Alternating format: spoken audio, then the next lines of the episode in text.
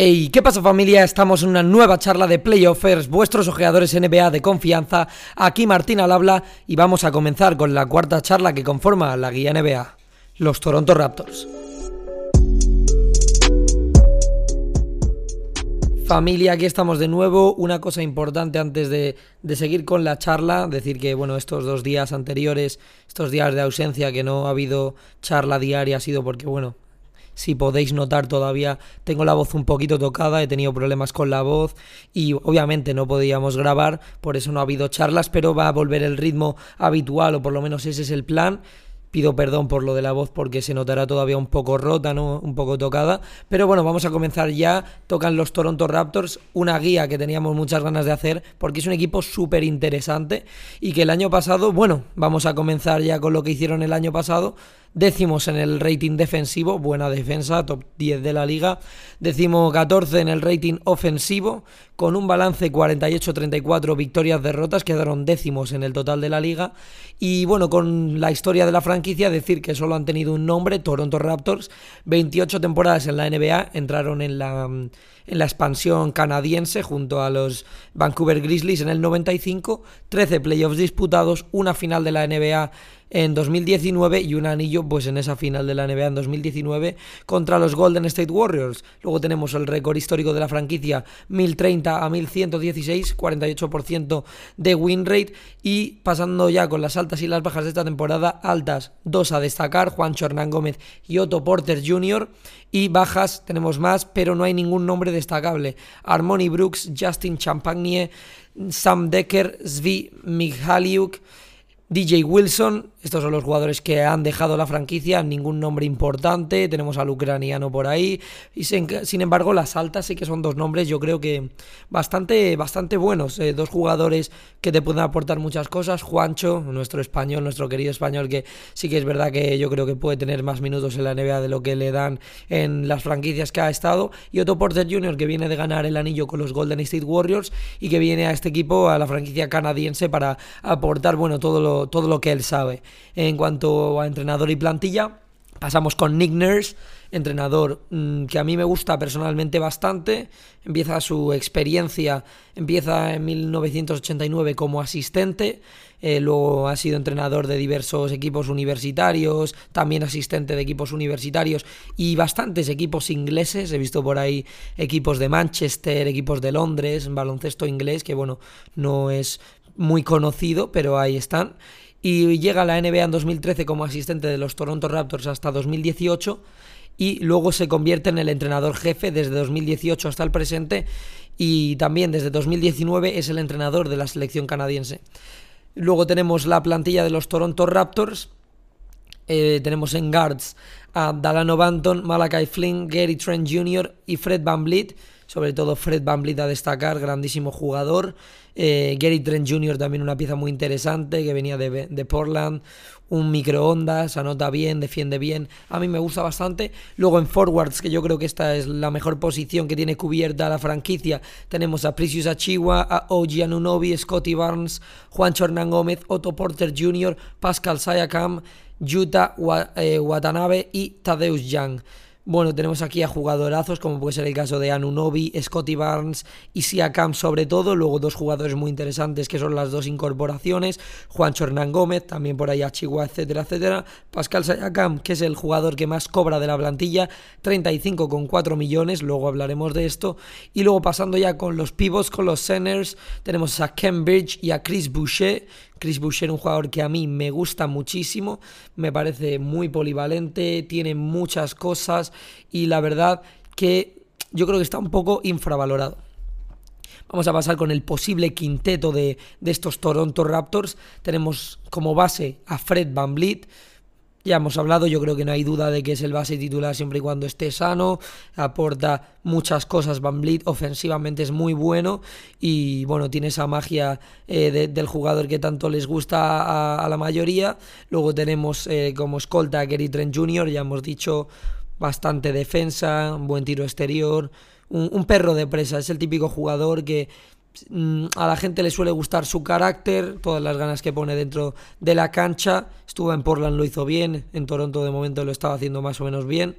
de alero OG Anunobi, un jugadorazo. Anunobi, la verdad, que es un grandísimo jugador. Además, tiene un contrato bastante alto y yo creo que se merece. Concretamente de. Mm, por aquí lo tengo. 17 millones de dólares. Yo creo que es un jugadorazo Anunobi, muy buenos números y lo que te aporta en cancha es muchísimo. A la pivot Scotty Barnes, el que la temporada pasada fue rookie. Em, un jugador que desde la franquicia tienen muchas expectativas puestas en él, se, cree que puede ser un grandísimo jugador para el futuro de la franquicia y para, para la historia. Yo, como os acordéis, eh, pues bueno, yo voté por Scotty Barnes para el rookie del año y al final se lo acabó llevando tuvo una gran temporada, la verdad, y se acabó llevando este galardón, que yo aposté por él a principio de la temporada en las primeras predicciones que tuvimos, cuando yo creo que ni siquiera había empezado la temporada o que llevábamos súper poquitos partidos, no me acuerdo ahora, lo tendría que mirar, y curiosamente acerté, la verdad, yo no me esperaba, eh, bueno, acertar, pero la verdad que le vi muy, muy bien desde el principio, antes de llegar, estuvo creo que en Florida State en la universidad, no estoy seguro, tendría que revisarlo, y mm, a mí, a mí me gusta mucho este jugador, es un jugador muy polivalente que vamos a hablar de él en el próximo apartado, así que luego os contaré. Y ya pasando con pivot, yo aquí he puesto a Siakam, sí que es verdad que Siakam no es pivot, seguramente, bueno, posición preferida sea la pivot, pero bueno, como la NBA moderna está avanzando bastante, evolucionando, se podría llegar a jugar incluso con Siakam de 5, es un jugador más o menos alto, es un jugador que te puede hacer una buena función en small ball, incluso en otros aspectos que tiene este equipo que hablaremos ahora, eh, y es la polivalencia posicional. Esto lo vamos a hablar más tarde en fortalezas, pero tengo que decir una cosa que no me puedo aguantar ya, y es lo que me gusta este equipo a la hora de defender.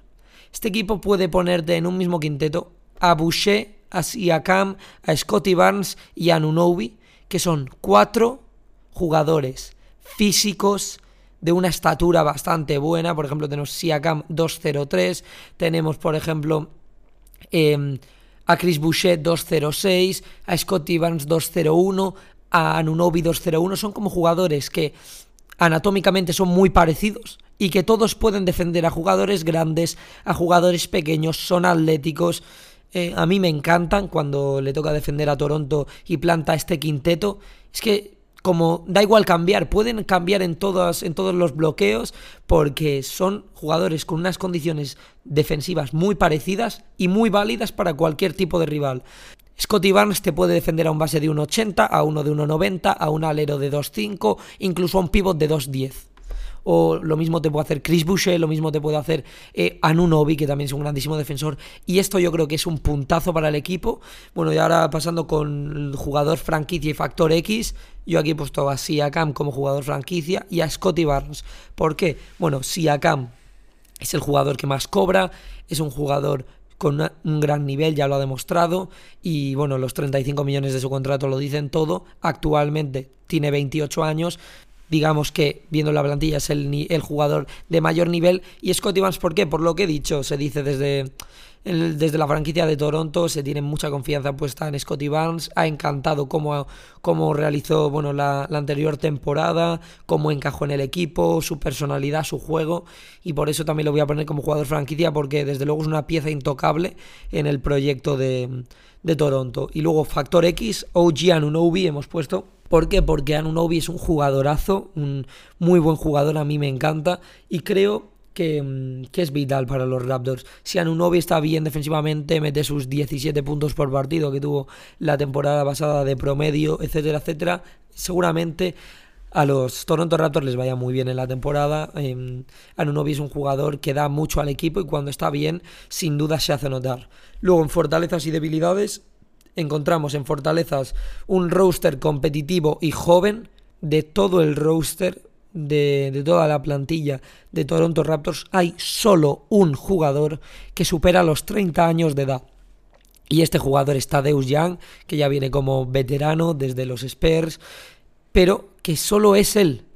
Ni Van Vliet, ni Gary Trent, ni Siakam, ni, ni Otto Porter, ni Juancho, ni Chris Boucher, ni todos los que hemos dicho antes, o Anunobi, Chihuahua, quien sea, cualquiera de esos, tiene menos de 30 años. Y esto es una fantástica noticia para la franquicia porque es un quinteto muy completo, muy competitivo y muy joven. Y pese a que es joven, no pecan de inexperiencia porque es un, una franquicia que estos últimos años eh, ha tenido buen nivel competitivo, ha competido bastante bien, ha tenido buenas plantillas, ha tenido buenos equipos. Y entonces, pues muchos jugadores de estos que ya llevan 4 o 5 años en la liga, siempre están acostumbrados eh, a estar en una franquicia como los Raptors que siempre compiten. Y luego en debilidades hemos puesto la falta de referencia interior dominante. Tenemos a Chris Boucher como pivot, que podría entrar por Siakam en el, en el posible quinteto que hemos dicho. Em, pero obviamente, a ver, aunque a mí me gusta como jugador, no es un jugador dominante ni una referencia interior de 2.10, 2.15, fuerte. Un Embiid, obviamente, no puedes tener un Embiid si tienes esta plantilla también, porque si no serías top 1 candidato al anillo. Pero me refiero de esas características, aunque no de tanto nivel, no tienen un jugador tan dominante por dentro. Y luego, si Siakam como primera espada es fiable. A ver, esto yo quería pararme a hablar un rato de ello porque creo que es importante. Y es que Pascal Siakam es un grandísimo jugador. De hecho, voy a eh, ahora mismo mirar los promedios que tuvo la temporada pasada, que son 22,8 puntos, 8,5 rebotes, 5,3 asistencias. Estos son muy buenos números. Pocos jugadores de la NBA pueden hacer estos registros. El tema es que si acá, cuando estuvo en Toronto los primeros años, eh, cuando estuvo con Kawhi, con Mark, con Ibaka, con Lowry, cuando ganan el anillo, etcétera, Siakam era un grandísimo jugador, porque sabía aprovechar muy bien que el rival no estaba tan pendiente de él. ¿Por qué? Porque si Akam no era el principal jugador de los Raptors, estaba Lowry, estaba Kawhi, estaba Margasol, estaba Serge Ibaka, todos estos jugadores que atraían muy bien la atención defensiva, digamos, y entonces si Akama era, tenía un buen triple de catch and shoot desde las esquinas, iba bien hacia adentro, etcétera, etcétera. Los primeros años después de la marcha de estos cabecillas, ¿no? De los referentes de la franquicia en los anteriores años, pues Siakam se encontró como la primera espada del proyecto y muchas veces tiene problemas para anotar. ¿Por qué? Porque cuando los equipos preparan todo su plan indefensivo contra los Raptors, el primero en el que se fijan ofensivamente es en Siakam y es normal porque es un muy buen jugador.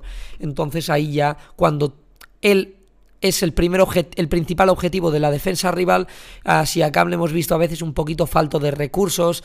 Mm, no con tantas variantes en su juego ofensivo y esto a veces le ha complicado la vida, pero obviamente es un grandísimo jugador y tendremos que ver esta temporada cómo le va. La temporada pasada empezó un poco regular, luego fue mejorando, así que bueno, aunque a veces le cuesta anotar, yo creo que la conclusión es que Siakam sigue siendo un muy buen jugador. Y ya por último, las expectativas que tenemos con este proyecto de los Toronto Raptors para esta temporada 22-23, pues para mí tienen mejor plantilla que el año pasado, porque las pérdidas que han tenido las bajas no hay ningún nombre que resalte y en cambio han incorporado dos forwards como Juancho y como Otto Porter, uno que acaba de venir de ganar anillo y tiene, eh, bueno, es un buen jugador de rotación y Juancho que es otro buen jugador de rotación y además es español, lo que bueno, en este podcast nos gusta que eh, los españoles, los jugadores españoles de la NBA vayan a equipos competitivos y franquicias en las que siempre se está bien. Eh, los Raptors siempre han tenido un buen nombre estos últimos años como una franquicia a la que ir a jugar. Y bueno, eh, tienen un gran nivel defensivo. Yo creo que van a hacer una buena temporada regular como la anterior. Eh, como la de la anterior temporada y yo creo que más o menos es bastante objetivo pensar que pueden llegar a una segunda ronda de playoffs, es decir, unas semis de conferencia. Sí que es verdad que el año pasado cayeron 4-2, si no me equivoco, contra Filadelfia y bueno, sí que es verdad que perdieron varios partidos sobre la bocina o muy, muy ajustaditos, los que le podría haber dado pues un poquito más de vida. Cayeron contra Filadelfia que tenían un equipazo. Los Sixers, sí que tampoco yo creo que es un drama mayor, pero sí que creo que sería bastante coherente pensar que primera, segunda ronda eh, sería lo que lleguen estos Toronto Raptors. Así que bueno, sin más dilación acabamos esta charla, espero que os haya gustado. Seguimos con el formato de guía, un formato más ameno, ya sabéis. Por último, que no se os olvide seguirnos en las redes sociales, nos tenéis por Twitter y por Instagram, arroba playoffersnba y arroba playoffers barra baja NBA. Nos podéis seguir por ahí para tener, bueno, pues más noticias, más información sobre el podcast eh, día a día y que no tengáis que esperar a cada vez que sale una charla para enteraros de novedades. Y con esto dejamos la charla, familia. Espero que os haya gustado.